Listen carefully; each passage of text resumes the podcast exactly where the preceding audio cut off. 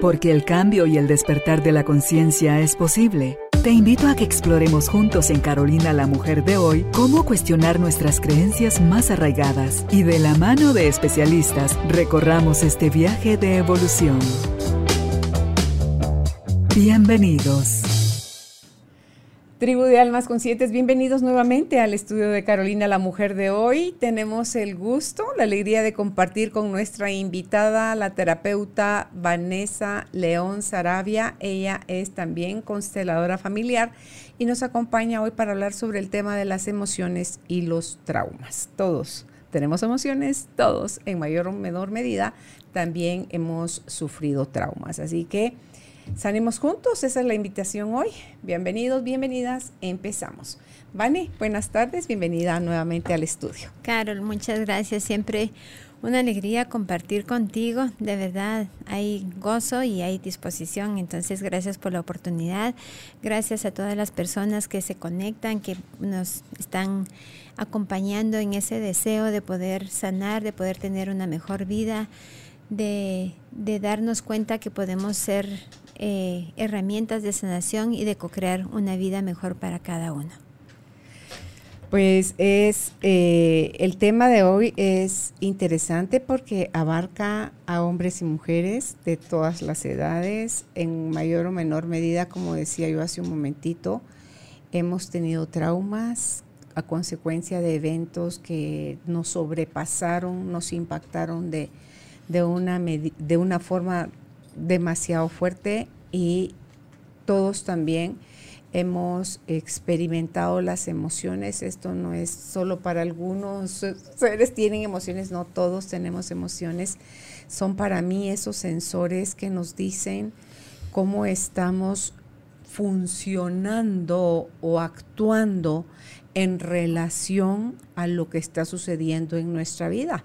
Es una u otra de las cinco que tenemos que se va a activar y nos va a mostrar, creo yo, cuando ya está uno como en buena relación con ellas y les quita el signo de positivo y negativo, Vane, te, te tomas más en serio el que son mensajeras, en que te están anunciando que hay algo dentro de ti activándose y que está en ti también aprovechar como está como una ebullición dentro de ti o si solamente salió, apareció y, volvió a, hacerse más chiquita. Entonces, qué bueno que tú nos puedas venir a, hablar de esto. No sé si es desde la mirada de las constelaciones. Es desde la mirada de las constelaciones. Y voy a empezar por primero eh, reconocer cómo surge una emoción. Toda emoción surge desde un pensamiento. Entonces, si nosotros logramos integrar ese concepto desde que estoy sintiendo algo porque surgió un pensamiento del cual pude estar consciente y generalmente no lo estamos, no estamos conscientes de que hubo un estímulo y ese estímulo provocó un pensamiento, entonces el pensamiento genera la emoción. Pero las emociones no están solamente para que las sintamos o para que las obviemos, las evadamos. La emoción está al servicio de pedirnos una adaptación a lo que estamos viviendo en el presente. ¿Qué quiere decir? Que en el momento de que surge un estímulo y yo tengo un pensamiento, esta emoción va a surgir, sea miedo, asco, eh, rechazo, cólera, rabia, tristeza. Esta emoción surge para poderme ver que me desencajó algo y me permite adaptarme. Y este proceso de adaptación tenemos como máximo de 30 segundos a un minuto para poder actuar, es decir, accionar desde esta emoción. ¿Sí? La respuesta natural es, es una respuesta natural humana que nos pide que ante este desencaje, por decir así, nos sacó de nuestra zona de confort, nos desencajó, nos adaptemos, ya sea, por ejemplo, si yo veo que alguien está asaltando a otra persona, obviamente me va a surgir eh, una emoción. El pensamiento es peligro, por ejemplo. Peligro y entonces, ¿qué puede surgir? Miedo en el que me puede llevar a huir para ponerme a salvo o me voy a encolerizar para poder ir a defender a alguien. Pero me pide accionar. El tema está que el trauma surge cuando nosotros en el pasado vivimos algo que nos desencajó y la emoción fue tan grande que no supimos cómo accionar. Y entonces la emoción se queda atorada en nosotros. Y entonces este trauma que no fue integrado, porque no nos permitió adaptarnos a eso nuevo que vivimos, es decir, eso que me sucedió en el pasado, no tuve permiso a sentir las emociones. Hemos hablado muchas veces, Carol, que venimos de generaciones en que no había permiso a tener ciertas emociones y ciertas emociones que eran exclusivas de un género, ¿sí? Las niñas no podíamos enojarnos. ¿Cómo nos íbamos a enojar si teníamos que ser unas niñas princesitas, eh, bonitas, muñequitas, niñas lindas, ¿verdad?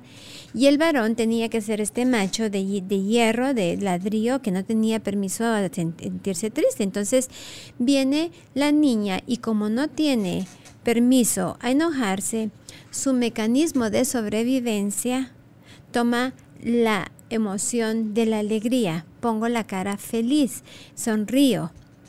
Pero en realidad lo que estoy tratando de obviar es ese deseo de poderme enojar, de poder estar triste. Pero como no había permiso, entonces lo que me desencajó, que fue lo que me enojó, y al vivir mi enojo yo pude adaptarme a, una nueva, a un nuevo presente, se queda atorado y la sustituyo con una nueva emoción que es una alegría no real, por lo cual integro todas las cosas que me pueden llevar a enojarme, las gestiono con qué? Con sobre ser una payasa, sobre hiper, hiperreírme, eh, super sonreír, pero dentro de mi sonrisa hay una rabia reprimida que no he podido gestionar. Y es porque la mente no para. Uno puede poner una fachada en la cara de no me importa o no me afectó o no fue para tanto o según tú me lastimaste o qué sé yo con qué mecanismo de defensa salimos, pero por dentro la verdadera emoción está activada y sigue más allá de los 90 segundos que tiene de vida en la campana la emoción para seguir viendo cómo, yo no sé si te da otros espacios para salir, Vane, y si no, te pone en un mal estado te va a seguir reflejando, sí, Te pone en mal estado y entonces ya cualquier cosa te irrita porque cuántas veces no descargamos sobre otros lo que no nos hicieron. O sea, como que les cobramos los platos rotos a quien no los rompió. ¿Y qué es lo que sucede? Usualmente eso es una emoción del pasado. Las emociones del presente no, no son emociones exacerbadas, que, que, se salen de control, que tú dirías, Vane, no justifica tu ira ante esto que fue porque se te cayó el agua, pero ¿qué hay detrás de que se me cayó el agua? ¿Verdad? Me va a juzgar Carol, va a creer que soy eh, sucia, que soy descuidada, y, y, entonces ya me conecta con ese sentimiento de haberme sentido juzgada por mi abuela, mi maestra, mi papá, mi tío, y de sentirme totalmente excluida y, ese sentimiento de culpa y de vergüenza que no pude gestionar y que solo fue reprimido y que me dediqué a limpiar, a disculparme, a justificarme, hoy sale, pero dentro de mí está esa emoción que quiere ser vista. Y muchas veces cuando una emoción se sale de control y es exagerada, no es tan solo nuestra es una emoción que genéticamente la tomé por alguien más. si, tomé, si vi a mi abuela totalmente triste, tengo un duelo que no pudo integrar, o a mi madre, inconscientemente ese amor incondicional, sobre todo cuando esto sucede en la niña. Los primeros cinco años de nuestra vida van a determinar mucho, o sea, un 90%, esto lo estoy diciendo yo nada más porque no lo he leído en ningún libro, pero en un gran porcentaje nuestra vida de adulta y cómo gestionemos la vida porque es ahí, en, los nueve meses de gestación y en los primeros cinco años, donde tomamos creencias. Le somos fieles a creencias o ya somos leales, porque la fidelidad es por amor, pero la lealtad es una imposición, es algo de que aquí las mujeres hacen el oficio o aquí las mujeres castigan a los hombres. Y entonces todo ese sistema de creencias lo voy a integrar yo que no estoy consciente, lo cual en mi vida de adulta me va a llevar a gestionar todo mi entorno, todas mis relaciones en, relación a estas creencias. Entonces también puedo tomar algo por alguien más. Y usualmente te vas a dar cuenta que son personas que se identifican, ah, yo soy muy iracunda, ¿sí? Pero hay que preguntarse al servicio de qué estuvo la ira, en qué momento, y si es tuya, es, es actual, es antigua, y si, y si no, y si es más que, que te dicen, pues que yo desde que yo me recuerdo he sido iracunda, entonces ¿Por quién la estás llevando? ¿Qué mandato estás obedeciendo? reconocer esa, esa parte de nosotros nos va a permitir estemos desde la mirada de las constelaciones en no gestionar nuestras emociones de una manera muy distinta y lo que hablábamos contigo cuando decidimos que este sería el tema el propósito que tuvimos Carol y yo al elegir este tema junto con Judith fue que podamos nosotros, los adultos, empezar a gestionar nuestras emociones y generar un nuevo permiso para que las siguientes generaciones se den permiso a comprender qué hay detrás de sus emociones. Hoy tenemos a muchos millennials, pero más que todo los centennials, los que nacieron ya totalmente inmersos en lo que es la tecnología que han aprendido a disasociarse de sus emociones a través de conectarse con lo que les agrada y no sentir lo que les desagrada. Por eso tenemos muchos problemas hoy en día, eh, madres que sus hijos están diagnosticados con depresión, con disasociación, con neurosis, con eh, bipolaridad, pero hay que, ver que, esto es, no, surge porque las emociones están al servicio de la vida y cuando no las gestionamos llega un momento en que nos enferman físicamente o mentalmente, nos van a enfermar para que podamos ponerle atención. Lo que tú decías de los centennials es que están inmersos desde el momento en el que nacen con la tecnología y todo lo digital y los aparatos, pero no por eso dejó de suceder lo otro. Exacto. Eh, el alcohol, las drogas, el sexo y todo lo demás que también los toca a ellos, los toma, los envuelve. Entonces están como que en un mundo más complicado porque están con menos contacto humano, pero con acceso a todo lo demás que también son evasores, porque la tecnología, así como está a tu servicio, a tu favor, ha avanzado tanto la ciencia y la tecnología, pero lo que no ha avanzado, Vane, es nuestra capacidad emocional, o sea, de procesar los eventos de una manera más más madura, más centrada, más amorosa o más despiertos o con más conocimiento. Más responsables. Ahí hay desequilibrio, ¿no? La tecnología está dejando atrás lo otro, entonces ahorita hay que subir acá para que la gente, y para a mí, eso es lo que me encanta, debería de haber una clase en los colegios, en kinder, donde le pueden enseñar a los niños sobre las emociones, vanes, sobre la importancia de no clasificarlas como buenas o como malas, sino que nada más como sistemas adaptativos de cómo quiero yo, en función de qué quiero vivir lo que me está pasando de protagonista o de víctima. Entonces, en la medida que tú te relaciones con esas cinco emociones, con más naturalidad, con más como la película, o sea, ¿verdad? Que, que están ahí al servicio y me encanta que todos, todos las tenemos. ¿Viste la de, ¿cómo se llama esa película de Intensamente? No, no la he visto. ¿No la viste? No, no, no la he visto.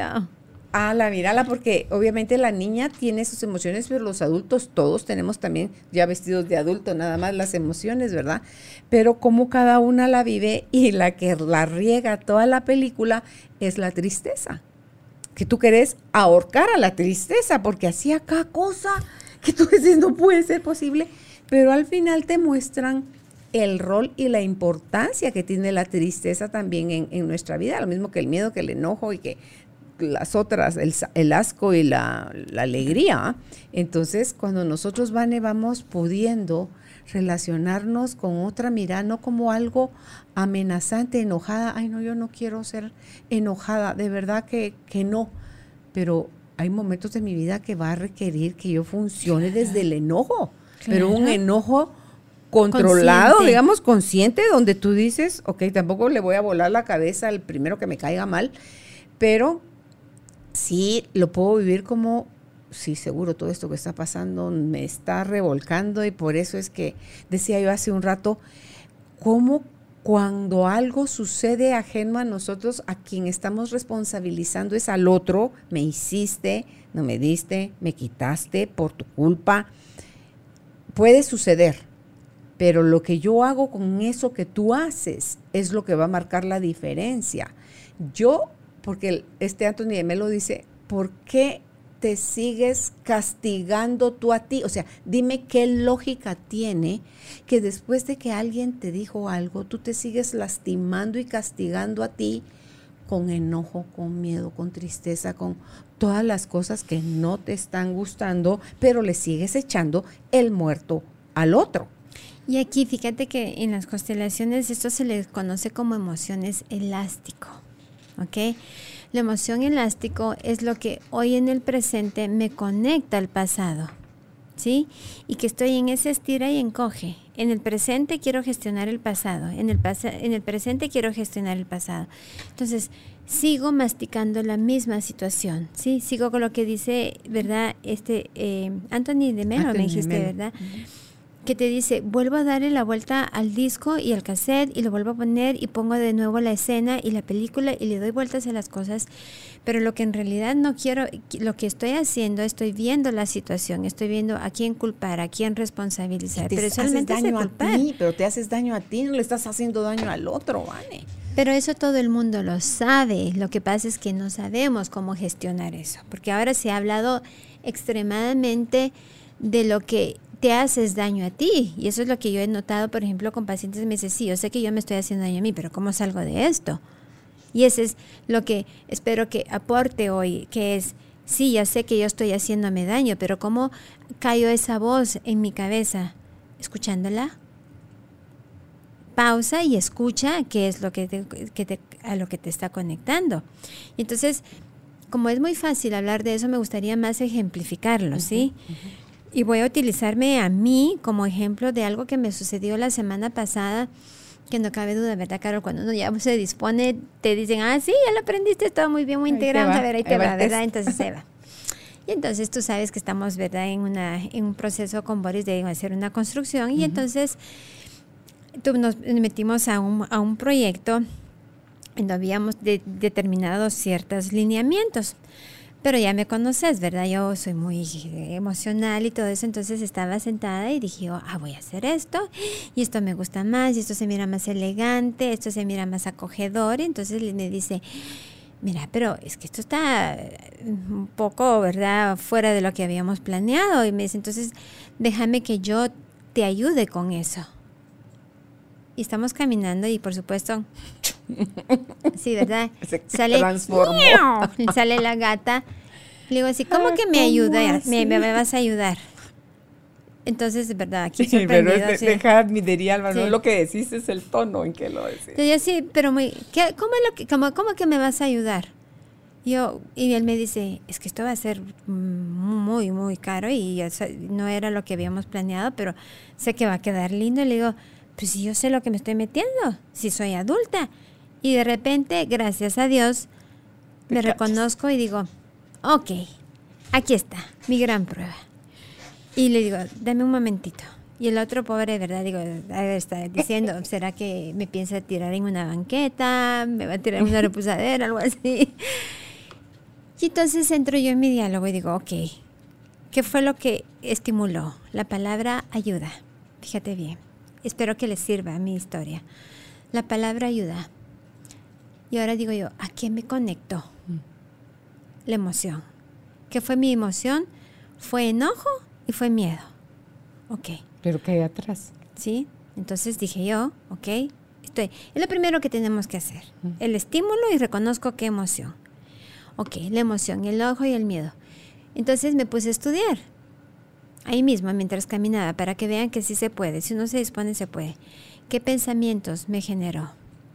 Ah, te ayudo porque tú sola no puedes.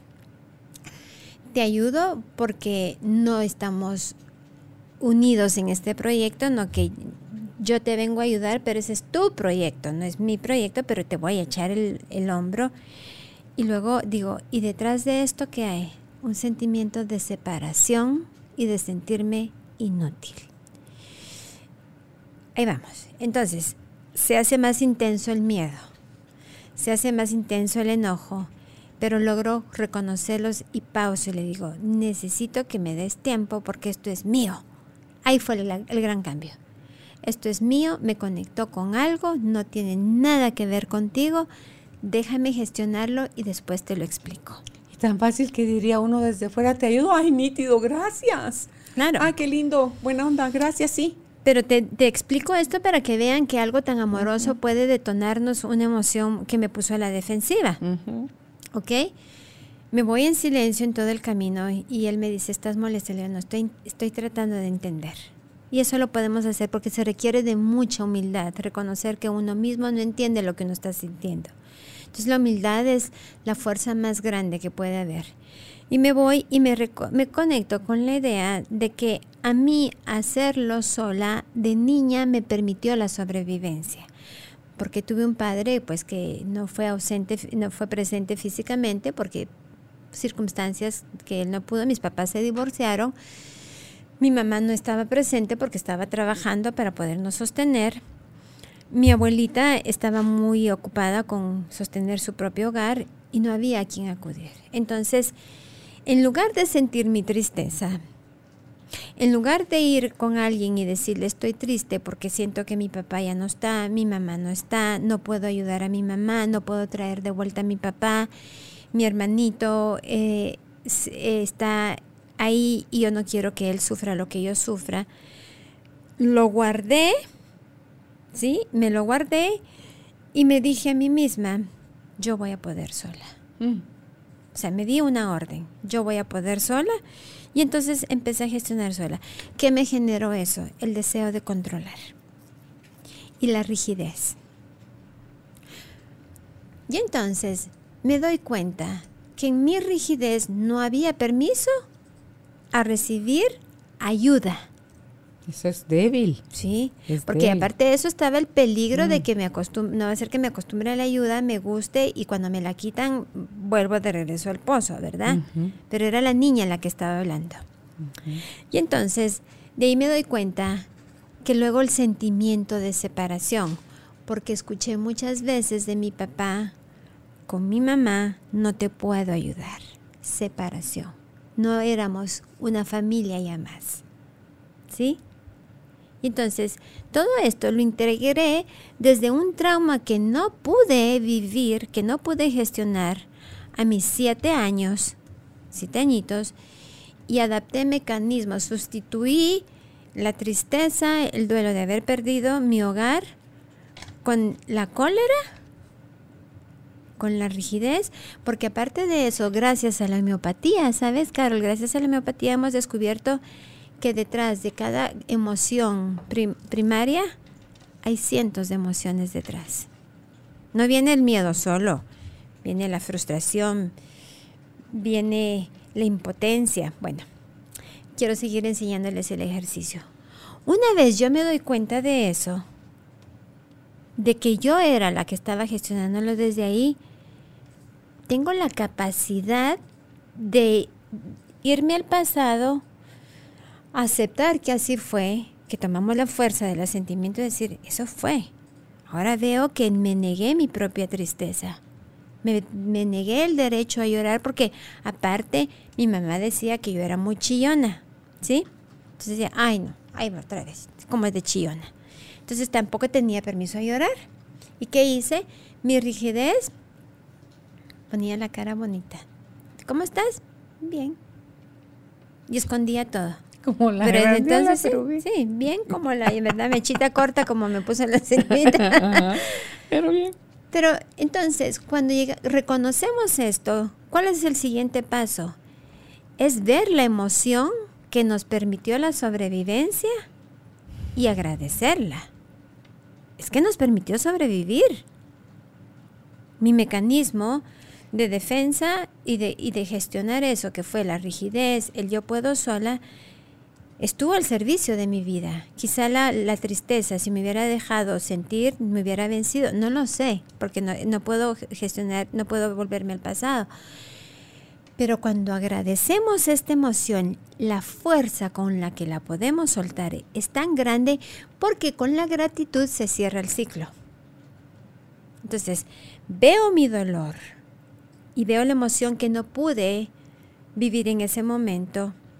Veo con la que la sustituí y veo que está, estuvo al servicio de mi vida, de mi sobrevivencia y que me permitió hasta hoy, desde mi adulta, liberar a mi niña y liberarme a mí misma en este presente. Y ahí sí ya te puedes abrir a recibir. Y entonces fue maravilloso porque pasé de estoy sintiendo esto y esto y esto y el otro me miraba con los ojos cuadrados así como que y todo eso por decirte ayuda. Ante sí. todo cuando somos mujeres que hacemos como que las historias y los dramas un ah, poquito claro. más enredados yo te y digo, complicados. nos hubiéramos llevado los ojos. ¿Verdad? Este vale que te escucho y pienso yo con lo que nos has contado de la historia eh, y tú dijiste hace un rato, porque me encantó la diferencia que hay entre fidelidad y lealtad. La fidelidad es por amor, la lealtad es por sacrificio. Y por orden, mandato de los, de los ancestros. Ok. Pero aquí, aquí no creo que sea, bueno, no sé si tenía el orden ahí metido, pero es el yo por ti, mamá, o yo igual que tu mamá, es en lealtad a que mamá está en arrecha. O sea, se la llevó la fregada, pero sacó la casta y mostró que ella podía sacar adelante a sus dos hijos hasta que se casa de nuevo y tiene otros dos hijos. Así son uh -huh, ustedes. Tres, tres, tres más. Bueno, entonces, tú decís, no, pues sí, ahí están todos esos mandatos en el subconsciente que es, friégate porque le vas a ser leal a eso y no tienes ni la más remota idea ahorita, aquí y ahora, y que, pero, pero ¿por qué? Reacciono así.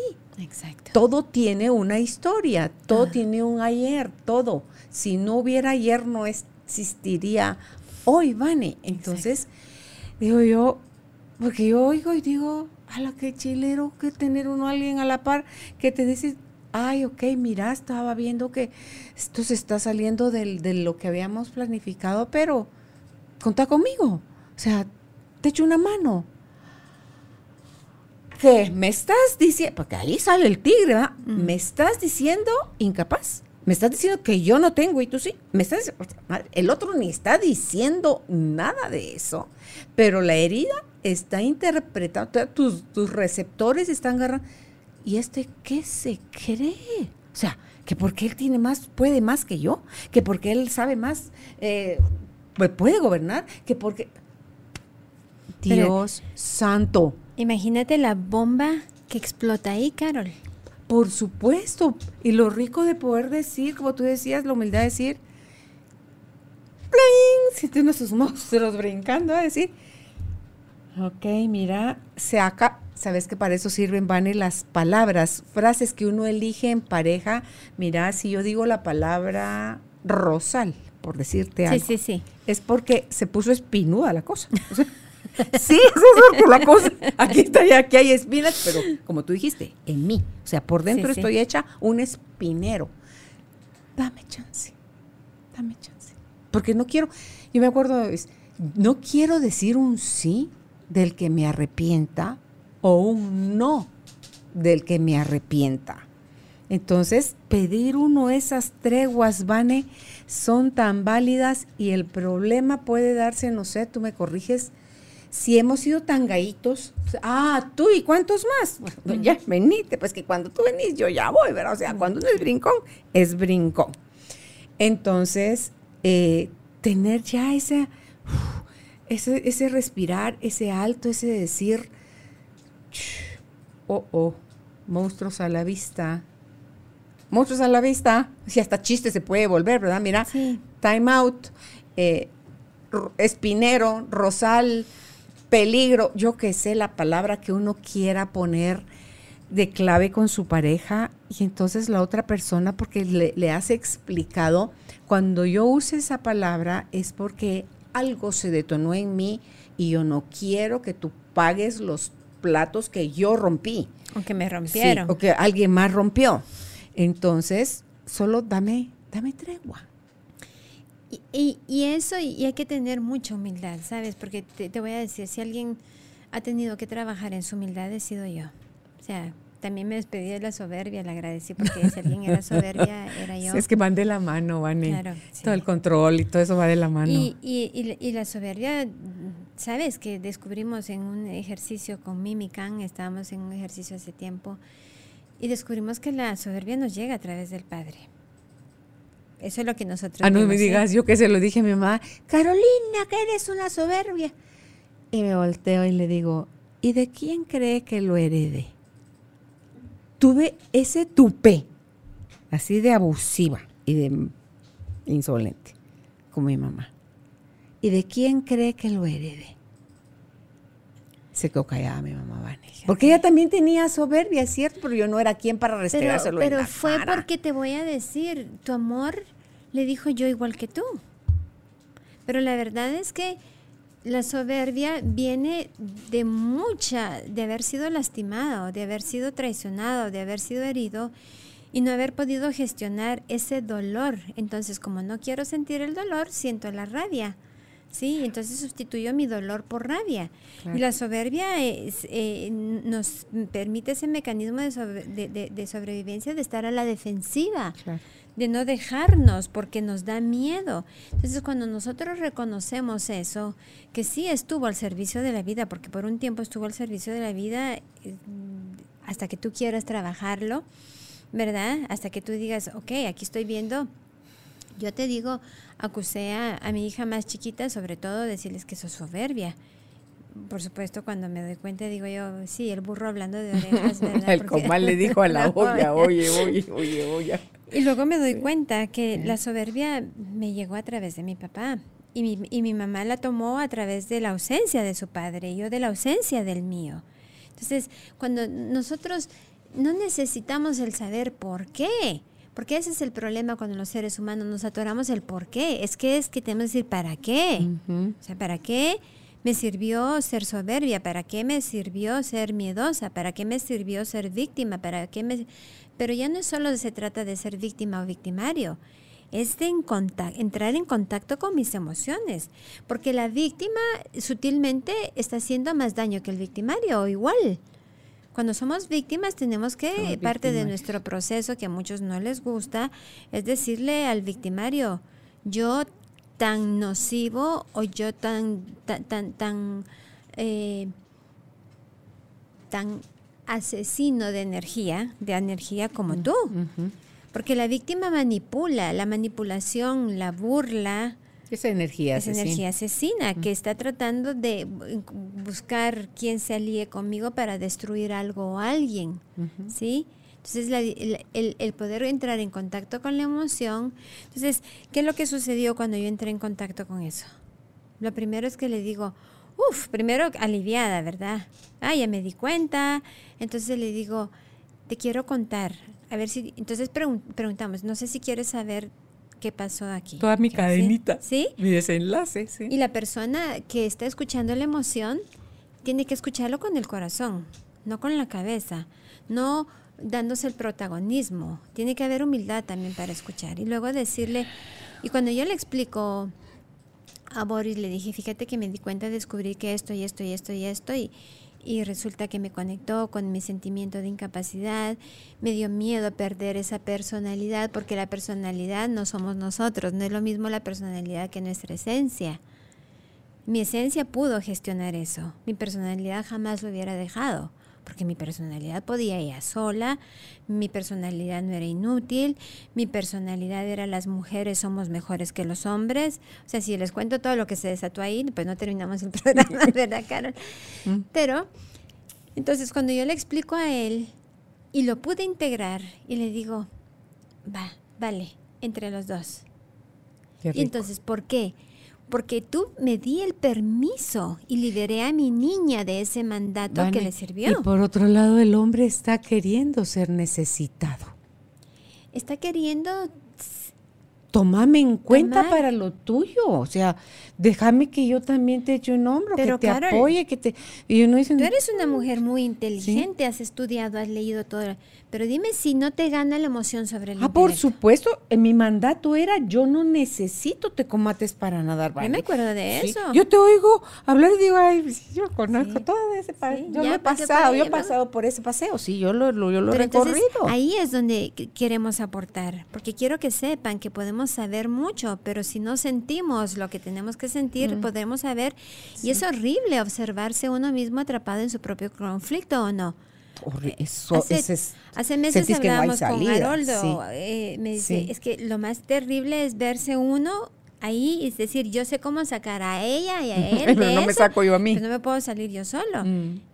y ese proceso de humildad yo me he visto en mis propias, en mis propias fidelidades y mis propias lealtades y digo, pero ¿cómo me salgo de esto? Pero en el momento que generamos el cómo y está la mm. intención, nos llega, pero para ahí tenemos que tener la fuerza de la humildad. Y la humildad ha sido interpretada como alguna debilidad, lejos de una fortaleza. ¿Sí? Y entonces, reconocer que la humildad es la fuerza más grande que nos permite gestionar entonces, bueno, si creen en Dios o creen en el universo, a quien crean, ustedes tienen que pedirle qué es lo que yo puedo decir. Dame fuerza para ser humilde. Dame templanza para, para ser humilde. Y te voy a decir que no cabe duda que no podía venir a, hablar de este programa si yo no hubiese gestionado esto. Mi misma incongruencia no me hubiera permitido. Te dijeron, ah, vas a ir a hablar de eso. A ver, aquí te va. Aquí te va la prueba. Ahí va el ejercicio. a ver, chinita, si ya pudo. a ver, cuéntale. ¿Verdad? Y entonces, reconocer eso. Y luego ver que yo lo que me conectó fue una emoción elástico. Ahí estaba mi emoción elástico. ¡Ey! Le enojó, ¿verdad? El miedo. Como que no voy a poder, si para eso estoy yo, estoy trabajando, yo siempre he podido, yo siempre he podido sola, bla, bla, bla. Y todo, todo, todo ese diálogo que cada vez va aumentando la emoción. Más miedo, más enojo. Pero si en el momento que nosotros ya, ya aprendimos cómo gestionar la emoción, pausamos, es que hay que hacer una pausa. ¿Qué fue lo que yo hice? Dije, ¿por qué estoy reaccionando a, ante esto si es positivo, porque tú te has cuestionado, ¿no, Carol? Claro. Si Álvaro me está diciendo esto, o mi hijo, o mi hija. ¿Por qué me duele esto que en apariencia es positivo? Si es positivo, ¿por qué me lo estoy negando? Primero, lo que tú acababas de hablar, que tú lo lograste ver. Mi abuela se queda viuda, cría a sus hijos sola. Mi mamá se divorcia y termina de creernos sola. Entonces, ¿cuál era el mandato de mi familia? Las mujeres podemos solas. Mm. Y si yo no podía sola, estaba desobediendo el mandato. Y si desobedezco a un mandato, en mi, en mi yo infantil, en mi conciencia arcaica infantil, ya no pertenezco. Pero el adulto dijo, ahora te libero de ese mandato, yo lo gestiono y a pesar de esto, pertenecemos y alivia todo el sistema, que eso es lo maravilloso, que alivia para atrás, porque libera a las ancestras de mi renuncia y alivia mi presente y abre nuevos caminos y nuevos permisos para las siguientes generaciones. Fíjate, Vane, que veo ahí toda una cadenita. Si yo no necesito tu ayuda económica, o sea, ni tu apoyo, entonces yo soy independiente. Y si soy independiente, yo te puedo dejar. O sea, no me tengo que quedar contigo por necesidad. Si algo no funciona, yo te puedo dejar, si así lo considero necesario o conveniente, antes de que tú me dejes. Lo que tú ves, hay abandono, abandono, abandono, abandono. abandono. Entonces, Ah, no, chulito, no. Yo aquí tengo que seguir pudiendo con, nadar con mis propios tecomates, porque si llego a depender de los tuyos, el día que tú te canses y me quieras quitar los tecomates y yo no terminé de aprender a nadar, me voy a, me voy a hundir, me voy a ahogar. Y es, y es el trauma no integrado quizá de mi abuela. Sí, porque mi abuela 27 años, cuatro hijos. ¿Qué haces a los 27 años? Cuatro hijos y sexto primaria. Con un marido que era proveedor y se muere. Entonces, generas tu búnker, ¿verdad? Levantas nuevas creencias, nuevos mecanismos y no te das permiso a descansar porque tienes que guardar, guardar, guardar, trabajar, trabajar, trabajar, estar en alerta. ¿Por qué? Porque a la hora del abandono, el abandono simbólico o real, que fue en el de mi abuelo, que se murió, mi, mi, mi abuelastro sería porque no es mi abuelo, eh, sucede que mi mamá perpetúa el patrón. Se busca un marido que abandona simbólicamente porque mi papá estaba más vivo que... Gracias a Dios estaba vivo pero él también venía de una familia de un padre ausente y de una madre que, ¿qué? Que lo hizo sola. Entonces, ¿qué podía generar él? Lo mismo que le fue dado. Por eso es que yo amo tanto las constelaciones, las amo no con un idealismo, las amo con una gratitud adulta de reconocer que me ha permitido ver mi historia con respeto. En mi historia, cada día renuncio a juzgar de bueno o malo renuncio a ponerle una etiqueta de abandonador, de transgresor, de inconsciente irresponsable. Para enseñarlo lo tienes que mencionar. Exacto. Para elegir ir sanando en tu árbol, elegís no hacer más ese ejercicio. Exacto, porque tú puedes decir, sí, es una persona irresponsable, ¿sí?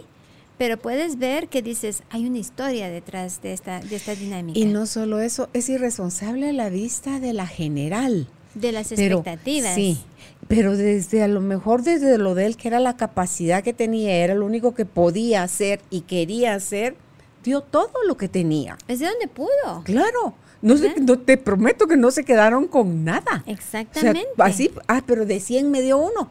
Es que uno era lo que tenía y se lo dio todo el uno. El, lo que es que es exactamente eso, Carol. Es como que tú le pidas a un francés que te traiga tortillas. Ah, pues no, puedo. No está en mí. O que un francés nos diga, mire, hágame unos croissants. Ah, no, yo le puedo servir tortilla. Eso sí lo sé. Donde la compro, la hago o lo que sea.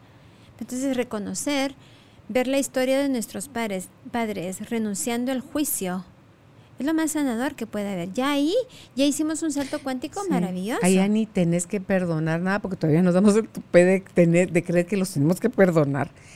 Eh, ahí en la comprensión que viene del amor, viene la aceptación y viene la renuncia al juicio. Y ya, ya, otra cosa mariposa, ya siga viviendo pues hasta que te encuentres otra capa de otro tesorito que por ahí está esperando ya y conforme le vas quitando capas va saliendo, va saliendo lo que, lo que está abajo. Y como nos decía Brigitte, una compañera, yo creo que ya te conté eso, que le dijo, ¿y esto cuándo se termina? Ah, ah cuando te mueras. ah, bueno, entonces, ¿cómo está en la vida? Mientras estemos en la vida, vamos a seguir gestionando porque nos necesita el sistema ahí, gestionando, no limpiando porque no es suciedad. Estuvo al servicio de la vida. Las mentiras, infidelidades, abortos, divorcios, ausencias, todo estuvo al servicio de la vida.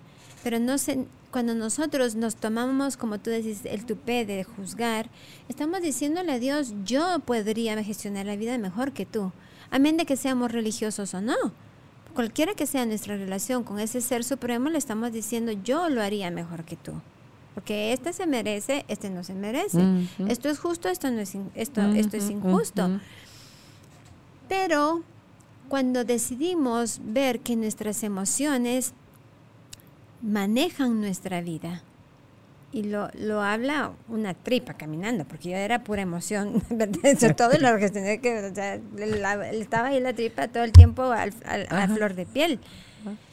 Pero fue lo que me sirvió en su momento, cuando yo dije, yo no puedo vivir enojada, no puedo vivir triste, no puedo vivir a la defensiva, no puedo vivir... Y empiezo a ver que los patrones se repiten en mis hijas, digo, ok, vamos a meterle freno a mis 12 caballos, porque no eran dos, eran 12 caballos, y digo, ok, vamos a ver, y empiezo a asumir. Y cuando una madre, un padre, quienes nos estén escuchando, un joven que algún día piensa tener una familia o no, se dé cuenta que la herencia que vamos a dejar es un camino más vacío, más amplio, entonces ahí decimos, no vale lo que deje en dinero, vale lo que voy a dejar de posibilidades nuevas a tener una vida mucho más merecedora, mucho más amorosa. Y ahora hemos de encontrarnos que cuando sintamos una emoción nos tenemos que preguntar, ¿esta emoción es del pasado? Porque ese es, otra, e-, ese es otro ejemplo que quiero utilizar. es esa cosa. Yo me di cuenta en todo este trabajo que he venido haciendo por meses y luego que gracias a Carolina que usamos el tema, decidimos hablar y con Judith. Digo yo, ok, ¿cuánto he venido gestionando desde el pasado? Y entonces a eso es lo que en constelaciones familiares se le llama no estar en la vida, porque la vida nos pide estar en el presente. Y todo lo gestionamos desde el pasado. Entonces estamos y como tú sabes que a mí no, me da mucho la tecnología, dije, ah, ¿verdad? Ahí está, Eureka, le pegué al, a donde tenía que pegarle. Y digo, ¿cómo voy a hacer que mi computadora 2021 trabaje con los programas de Windows 95? Pero eso es lo que estoy haciendo con mi vida. ¿Sí? Entonces... Lo aceptas más rápido para la máquina que para ti. Pero entonces cuando me doy cuenta digo, ah, Estoy con los programas de mi computadora, de mi campo morfogenético, gestionando los programas del pasado, queriendo vivir el presente. Y cuando nosotros nos atrevemos a ver eso, decimos, ah, sí, esta rabia que siento que es extrema, me conecta con esto del pasado y con esto del pasado y con esto del pasado y lo empiezo a integrar. Y cuando nos damos cuenta que cada vez vamos como que yéndonos al pozo y cuando nos damos cuenta que el pozo ya queda vacío, lo que vivimos, ese enojo, porque no se trata de no vivir las emociones, ya no es tan intenso. Si antes eran 90, ahora resulta que es 20. Y entonces ese sí me permite la adaptación al presente. me, me dice Vanessa, actúa con tu enojo, con tu rabia, con tu asco, con tu miedo, tu tristeza, tu frustración. Porque ahorita que lo puedes gestionar, como ya lograste gestionar el pasado, vas a poder manejar el presente para readecuarte a esto que te pide, que te desencajó y ahora te tienes que ir a un lugar nuevo en donde vas a estar mejor porque estableces límites o respetas límites porque puedes dialogar, porque ya, ya la, la soberbia no maneja tu vida y desde la humildad te atreves, te das nuevos permisos que antes te causaban asco, vergüenza. Es que para mí decir, ¿me ayudas? Casi que te puedo decir, Carol, me provocaba mareo, náusea, eh, claro, flato, ¿Tú qué crees que voy a dejar de ser leal a mi familia? Por amor de Dios, ubícate. Sí. Claro, y entonces me di cuenta que ahí había un no permiso. ¿Sí? Eso a todo lo que uno más le va poniendo en el proceso de vida. Ahora bien, ya que comprendimos eso, también hay, hay emociones que, se, que Bert Hellinger les llamaba metaemociones, que son las emociones que nos trascienden, que por ejemplo nos queda después de una terapia, después de un taller, esa emoción con que nos conecta con la plenitud, con, el, con, esa liberación, con el gozo, con la gratitud ante lo que fue, decir, ok, me voy a despedir con mucha gratitud de mi soberbia, porque ya estoy lista para algo nuevo. Esas se llaman metaemociones, que pueden ayudarnos también a integrar nuevos programas en nuestro campo morfogenético y que le da permiso a las siguientes generaciones, y no solo a nosotros mismos, sino que a las siguientes generaciones, a poder gestionar, a poder trabajar, integrar la vida desde otra mirada.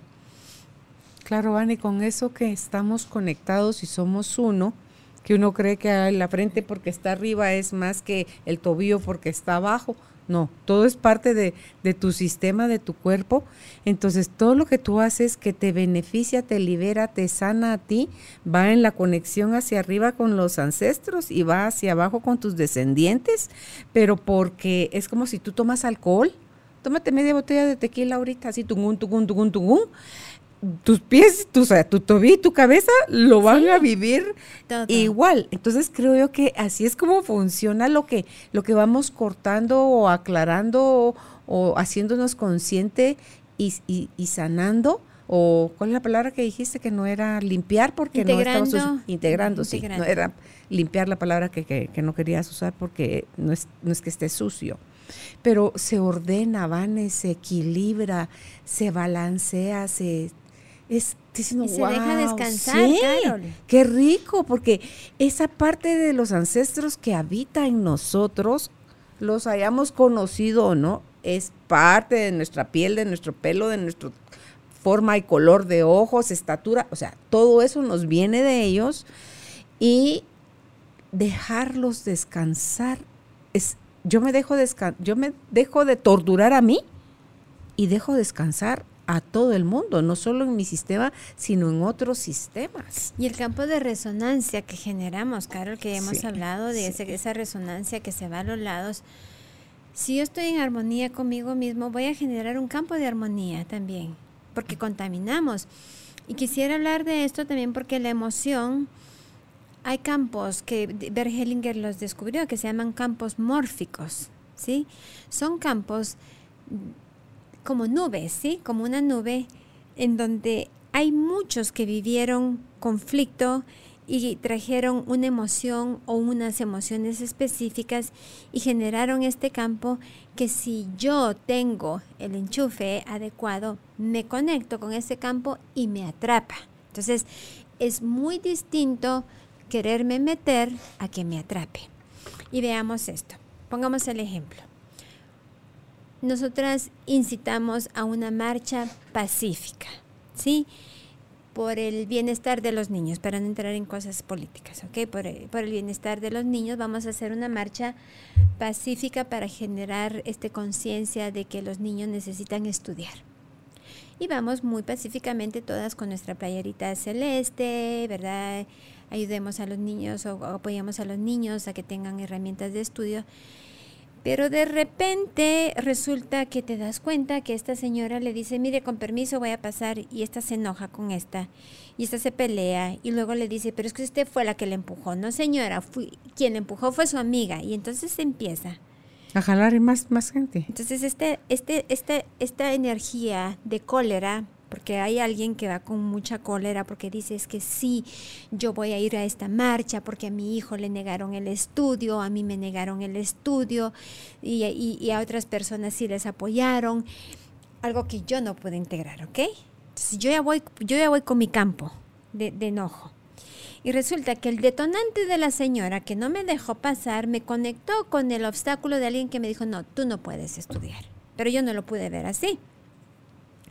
Entonces, abro mi enojo, mm.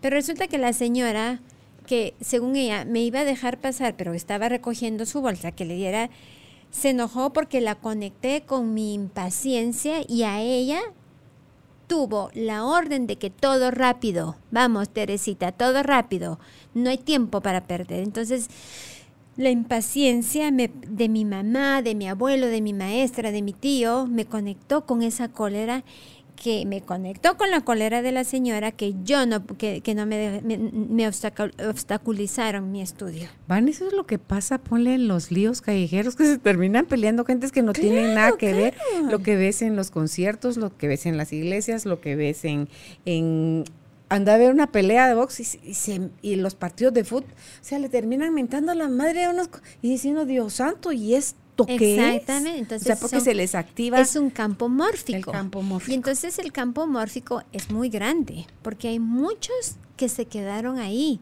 con sus emociones no reconocidas, con su rabia, pero que no nos dan, pero lo que necesitan es desde una parte espiritual muy profunda, es decir, espiritual no me refiero a oración de religión, ¿ok? De espiritualidad es ver con respeto su dolor, porque detrás del enojo hay alguien muy lastimado. Detrás de alguien violento ha sido alguien muy violentado. Entonces, poder reconocer y decir, ok, ¿verdad? Ahora veo en su rabia, veo mi rabia. Y si te das cuenta en esos bochinches que se van jalando y se une otro, y dices, ¿y a qué horas empezó esto? ¿Qué fue lo que pasó? ¿Qué generó este bochinche? Simplemente necesitó el yin y el yang o el verdad el enchufe con la con la espiga y conectó y estalló la bomba.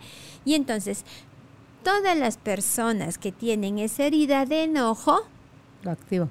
las jala y las toma. Y me quedo atrapada. Entonces, estos son campos mórficos. Y la única manera de que los campos mórficos nos suelten es nuestra mirada de respeto. De decir, ahora veo, veo en ustedes lo que yo no quería ver en mí. Y esa viene la compasión, Vane, cuando tú ya lo has logrado procesar en ti y lo ves a alguien, ay, eso lo siente uno así de, ay Dios, man, ese infierno, yo ya lo viví, pues, o sea, ya sé qué es y cómo se siente estar atrapado uno en eso, van entonces ahí ya surge la compasión. La empatía. Sí, sí, o sea, que la empatía y la compasión van, van de la mano y entonces ahí está el respeto también y ahí baja el juicio y ahí me quedo en un estado de no tengo la más remota idea de cuál es su historia, de qué es su detonante, de por qué está actuando, reaccionando y haciendo o dejando de hacer lo que sea que esté haciendo o dejando de hacer, ¿verdad? Entonces te dejas de meter de verdad en la vida de los demás y agarras más tiempo para estar tú contigo y mientras más estás tú contigo, más de eso lindo sigues descubriendo y más paz sigues siendo tú o tú vives el caos de fuera dentro de ti en paz. Y, sabes qué, Carol, que cuando tú dices, ok, veo a esta persona, yo ya viví eso, ya viví lo terrible que es, la veo atrapada, generes esa mirada de respeto, entonces ya ahí empiezas a generar una resonancia de pertenencia, no importa que, cuán enojado estés y no te enganchas de tomarte lo personal, porque tú dices, no es, no soy yo, es algo que yo hice que le detonó algo con algo que, que, que, no pudo integrar esta persona. Sí, Vanet, tú ya explicaste lo, lo mórfico, ¿cuál es la diferencia con lo morfogenético? Ah, muy bien.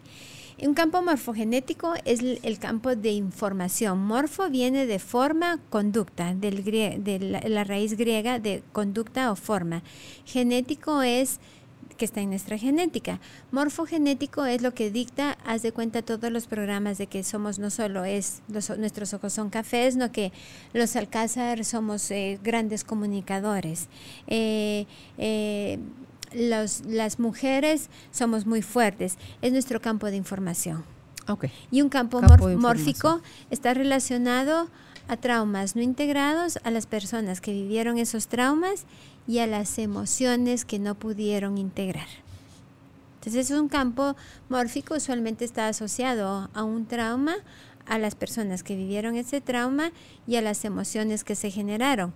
Contrario que el morfogenético tiene tanto su lado positivo como su lado no tan agradable, pues, digámosle así, no por no decirle negativo, pero quiere decir, eh, las mujeres cocinamos bien, los hombres este, son los que los grandes proveedores. O las mujeres somos muy luchadoras. Los hombres las mujeres somos muy estudiosas. Los hombres son muy alegres. Pero también está el dolor de que no hay permiso para poder integrar un duelo. Yo abuela viviré tu tristeza igual que tú. Yo abuela me quedaré tan sola como tú entonces es el campo de información de todos los que han pertenecido a ese sistema y ahora se ha descubierto desde esta nueva energía cuántica que se creía que solo era por línea de sangre o por integración a través de la convivencia o del matrimonio, ¿sí? O la sangre, por ejemplo, asesinos de una persona se unen al sistema por sangre, por línea de sangre, pero ahora conforme vamos avanzando en nuestra conciencia, nos hemos dado cuenta que pasan a ser parte de nuestro sistema familiar personas que nos hicieron mucho daño y no asumieron el daño que nos hicieron, o las víctimas de nuestros ancestros, en las cuales nuestros ancestros no asumieron el daño que les hicieron y pasan a ser parte de nuestro sistema ¿Y eso se puede desenredar? Eso se puede liberar, claro. Que, que, no asumieron mis ancestros claro. y el que, ¿cómo se llama? Los demás no asumieron, o sea, me hicieron daño. Se puede, claro, se constela. Eh, tuve alguien que, que tenía muchas deudas, muchas deudas, y me dice, pero Vanessa, no es posible, yo trabajo, yo hago esto. Entonces le digo, bueno, ok, le vamos a constelar. Yo nunca hablo antes de esto porque digo yo, no vamos a sesgar la constelación hay que ponerte al servicio del sistema familiar de la persona y ver lo que te va a mostrar. Y resulta que esta persona estaba en fidelidad a expiar un daño de un ancestro que no asumió ese daño. Y era un daño muy grande, colectivo. Entonces, obviamente, estoy en deuda. Entonces, ¿cómo pago las deudas? Perdiendo mi dinero perdiendo la vida. Y la vida y el dinero están muy ligados porque el dinero es energía sagrada de vida. Y nos han vendido la historia de que el dinero es malo, cuando en realidad el dinero es una energía sagrada de vida. Nos permite comprar el súper, nos permite comprar la medicina, pagar el alquiler, echar gasolina, comprarnos la ropa, pagar el colegio. Entonces, ¿por qué habría de ser malo?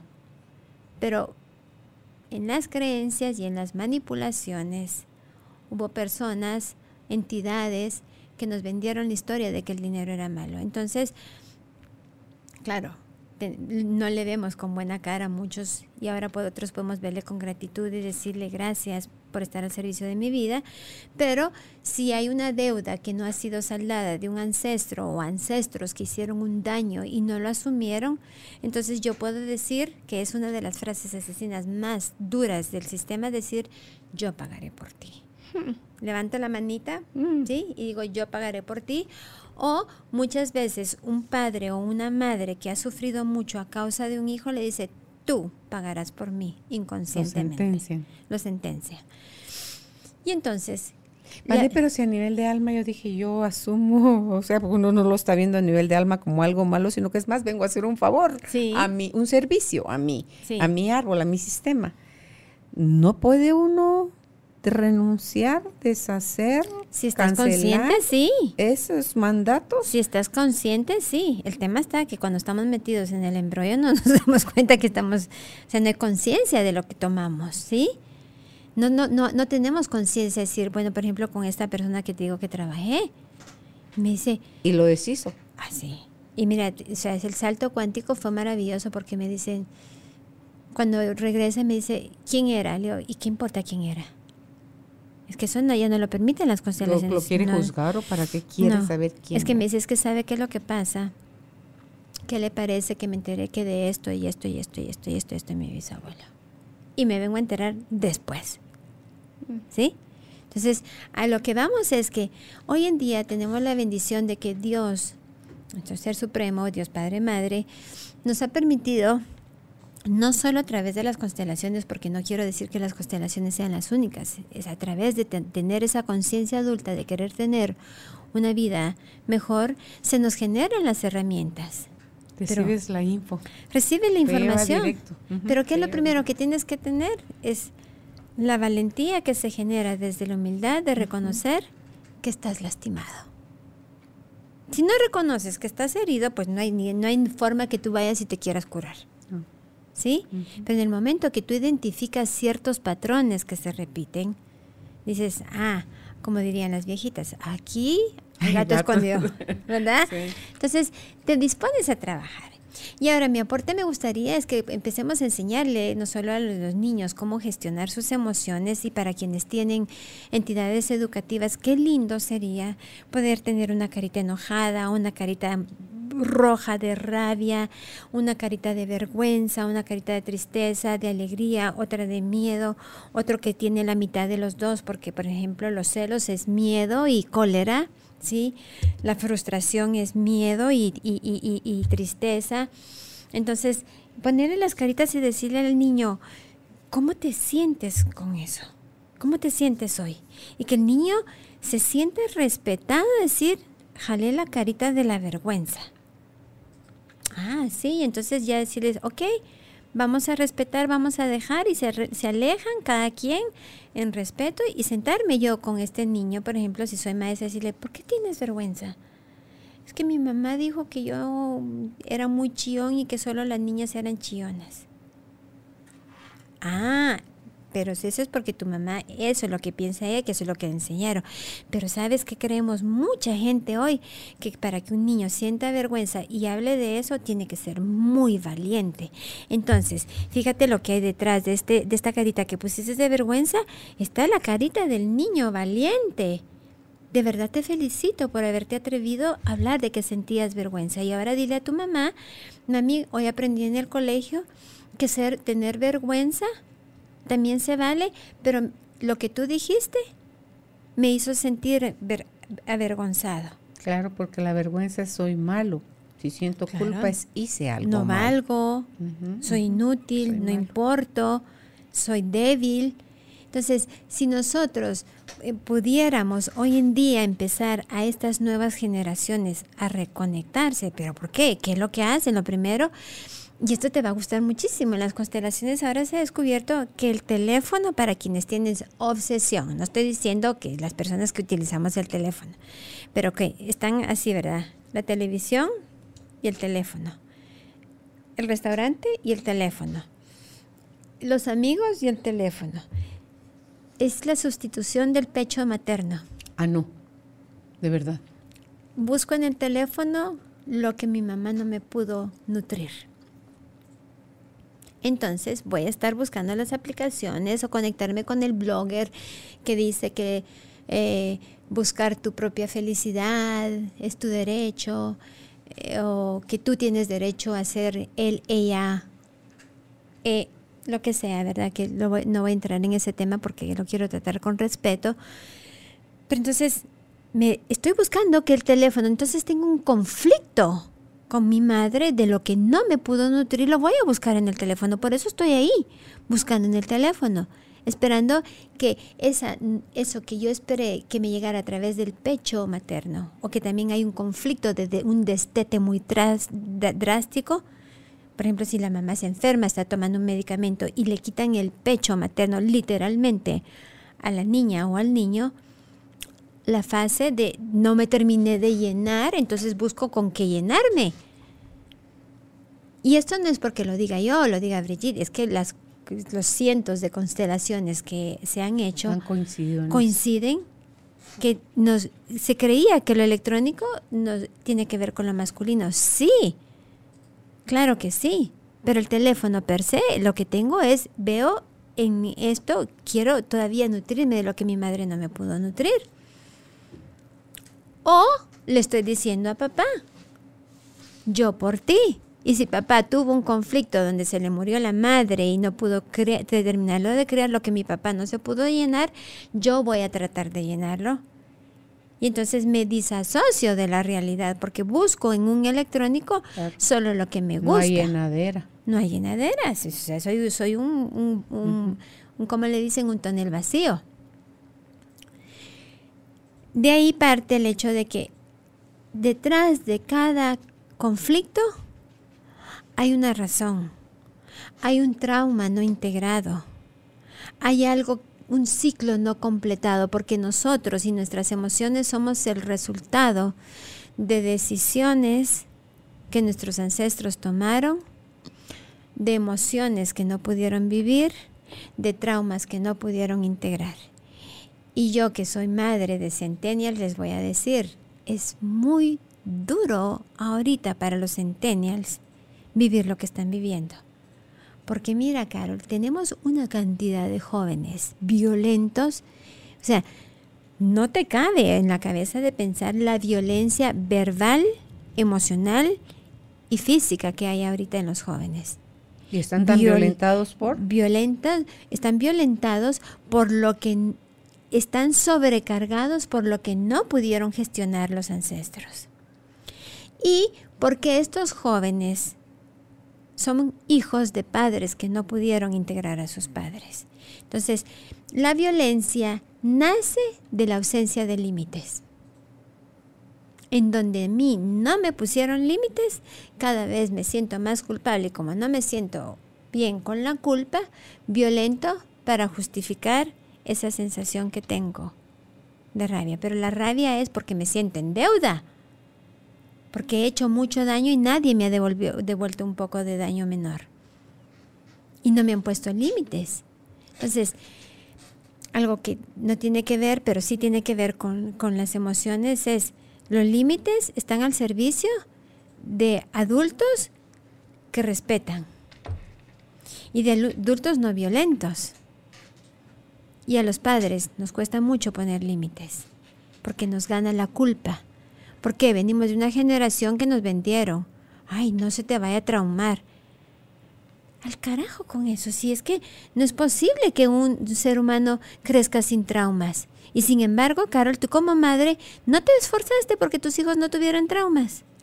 Busqué, sí, es que eso es lo triste, que dice uno, no, si a mí me hicieron esto y eso me dolió y ahí otra vez tú a repetir.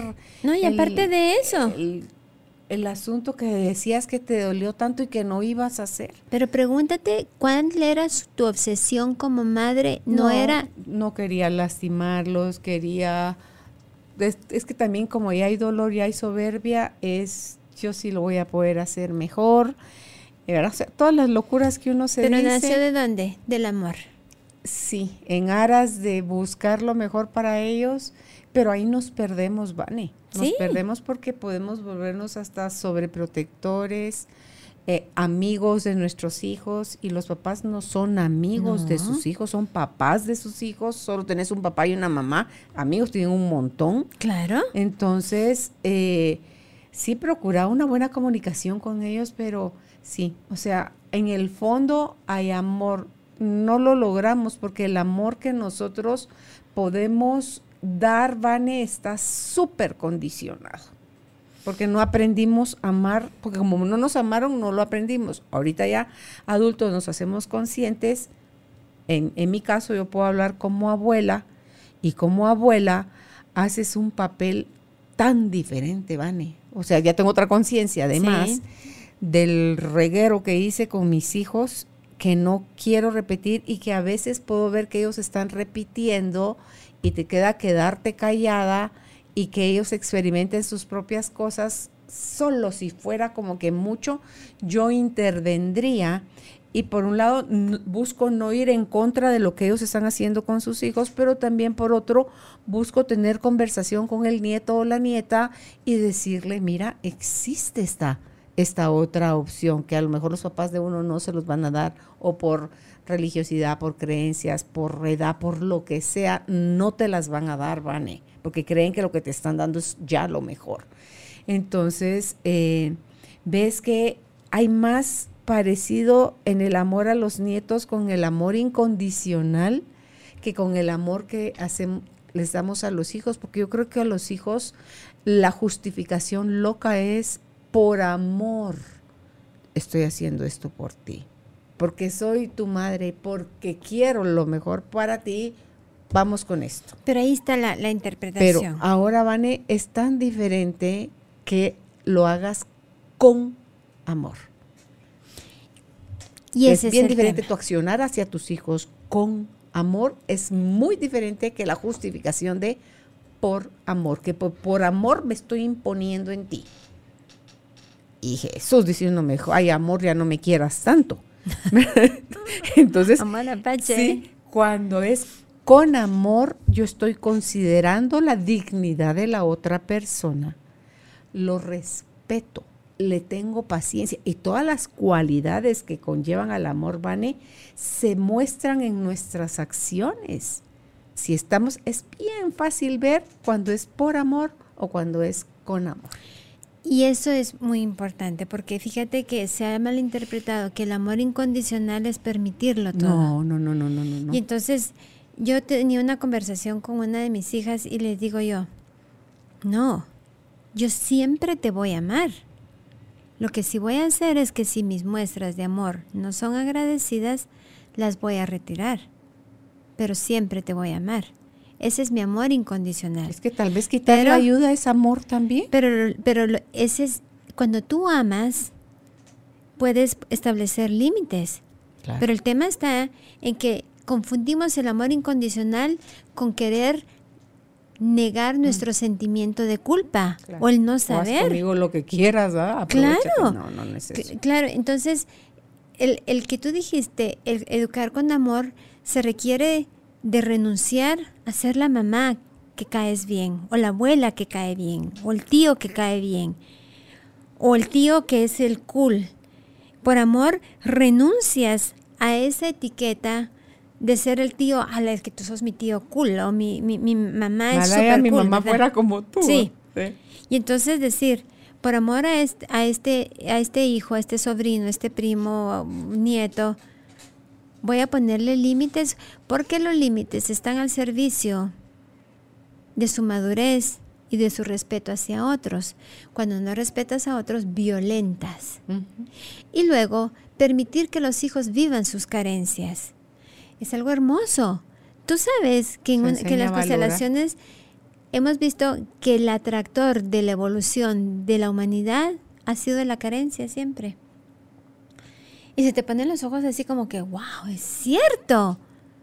Cuando hemos tenido carencia, despierta la creatividad y nos lleva a la evolución. Y muchos padres, y bueno, voy a hablar por mí. Yo crecí proyectando todas mis carencias, todas mis necesidades en mis hijas, proveyéndoles de eso, de algo que yo hubiese querido ser proveída. ¿Sí? Entonces, yo voy a, como yo quería hacer eso, se lo voy a dar a mi hija. Cuando mi hija tal vez no quería esa, esa ropa, lo que quería era el abrazo. Pero es que yo no se lo estaba dando a Vivian y a Viana, se lo estaba dando a la Vane, a la Vanecita, a la niña. Y entonces después los medios, los libros que en, su momento estuvieron al servicio también nos vienen la historia de que no puede, que, es nuestro deber no generar traumas en nuestros hijos. Y entonces yo te voy a decir, discúlpeme quizá lo grotesco, pero vivía orinándome del miedo pensando que yo iba a generar un trauma en mis hijas. Cuando el trauma está al servicio de la vida también nos desencaja para encajarnos a un nuevo lugar. Entonces, madres y padres, no se trata que vayamos y, le peguemos a los hijos despiadadamente, ay, porque no me importa que se genere un trauma. No, no, no, no, no, no, no es eso. Eso es, eso es no quererme, eso es justificarme. No se trata que me justifique. Es, es, es reconocer que voy a ser la mejor versión de mí posible. Voy a escuchar lo que necesita mi hija y mi hijo, no lo que yo necesitaba. Voy a aprender a decirle no renunciando a caerles bien. Yo se lo dije hace muchos años a mis hijas. Si mi, trabajo no es caerles bien, ni que me quieran. Si ustedes me quieren, será ganancia. Mi trabajo es darles las herramientas posibles para que ustedes puedan tener autonomía y puedan responsabilizarse de su bienestar sin que proyecten en otros. Por supuesto que les haber sonado chino, ¿verdad? Porque tendría que haberles hablado de otra forma, pero le dije, mi trabajo no es caerles bien, ni que me quieran. Lo único que sí les exijo es que me respeten. Y cuando un padre le dice a un hijo, no me tienes que querer, ni te tengo que querer, pero me tienes que respetar, la liberación que se da en el hijo es grande. Y entonces el hijo se dice a sí mismo, puedo con eso.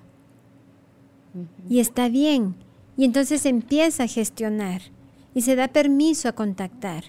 Pero para eso tenemos los padres que renunciar a, ese, a esa etiqueta, a ese trofeo tan esperado. Cuando yo quede embarazada, yo voy a ser mejor mamá que mi mamá.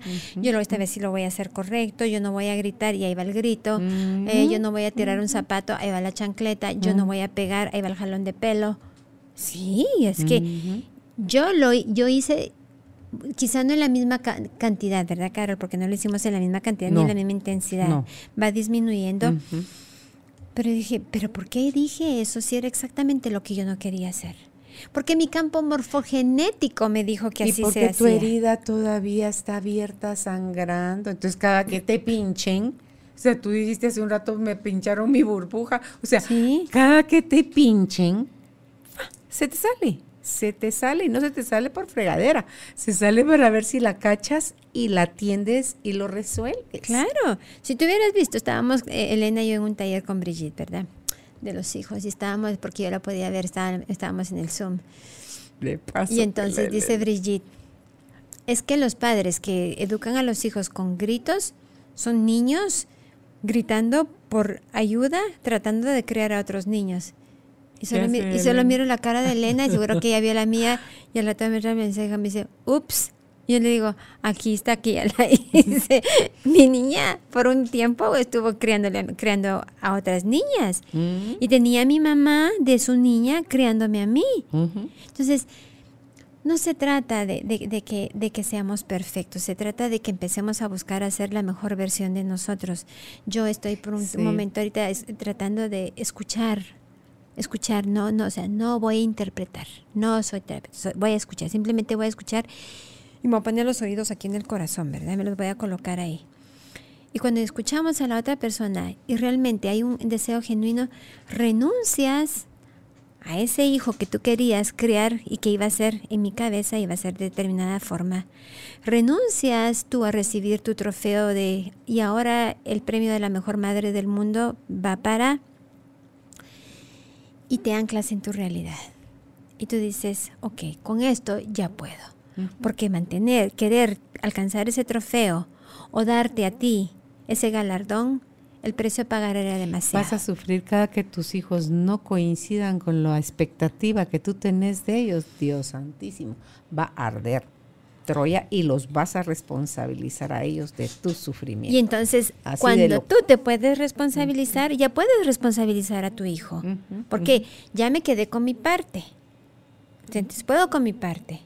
Y te voy a dar tu parte porque eso es parte de lo que va a ayudar al hijo a evolucionar. Ah, no. Se te dijo que el teléfono no se podía usar a la medianoche en, en, noches de estudio, ¿verdad? En, durante la semana. Y entramos y tú, en lugar de estar descansando, porque mañana te tienes que levantar temprano para conectarte al Zoom o ir al colegio, ¿qué estabas haciendo? Videojuegos. Entonces, habíamos acordado que la consecuencia, ¿cuál era? Retirarte el teléfono por un día. Entonces, sin gritos decimos, tú elegiste esto vive con las consecuencias de tus acciones. Eso hacen las personas que están creciendo. Y entonces el niño, el, adolescente, se va a conectar con su niño a hacernos berrinche. El tema está que nosotros no nos atrape su campo de berrinche. Y decir, ok, por amor le voy a permitir que viva con las consecuencias de sus acciones. Esto está al servicio de su vida. Pero el tema que es que cuando quitamos el teléfono nos quedamos atorados en la culpa. Entonces la culpa nos enoja y nos hace justificar. porque la mirada fulminante que te lanza el hijo duele, entonces no la quiero ah. sentir, entonces me rindo, entonces eh, corto el, la consecuencia y, es un ciclo vicioso del que no sales y ya no sabes quién fue primero, si el huevo o la gallina, entonces dices, Dios santo, ¿cómo quieren cambiar las cosas si no tienes todavía la fuerza suficiente para poner límites, pero es porque no aprendiste, es porque ni tú misma te los puedes poner a ti. Y quien no puede poner límites es porque no ha tomado a uno de sus padres, porque no está completo. Sigue en el niño, en el reclamo y en la carencia. Ok.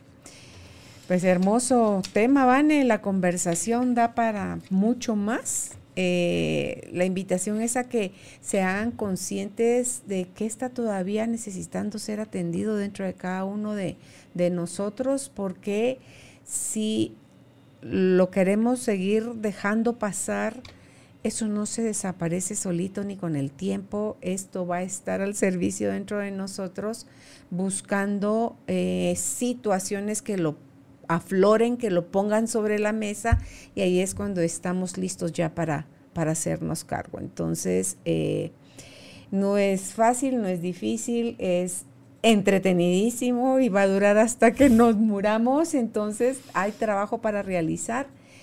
Puede ser hasta divertido.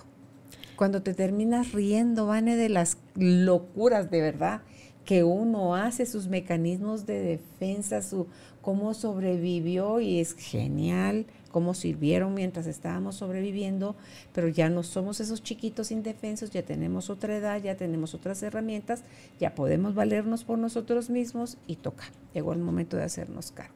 Exacto. Estamos el listos, adulto puede. ¿verdad? Si estamos listos ya para terapia, ustedes pueden contactar a, a Vanessa León en el WhatsApp es 58 13 40 10. Le repito, 58 13 40 10. Y en Facebook encuentran a Vanessa como el, bajo el nombre En un Camino de Luz.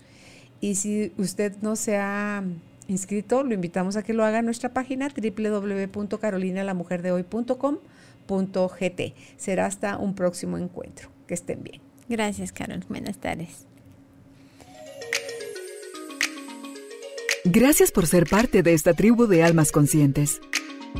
Recuerda visitar nuestra página web carolinalamujerdehoy.com.gt para más información de estos temas y de nuestros invitados. Tenemos más programas, blog, libros, talleres, tienda en línea y material exclusivo para quienes se suscriban. Encuéntranos en redes sociales como Carolina la Mujer de Hoy.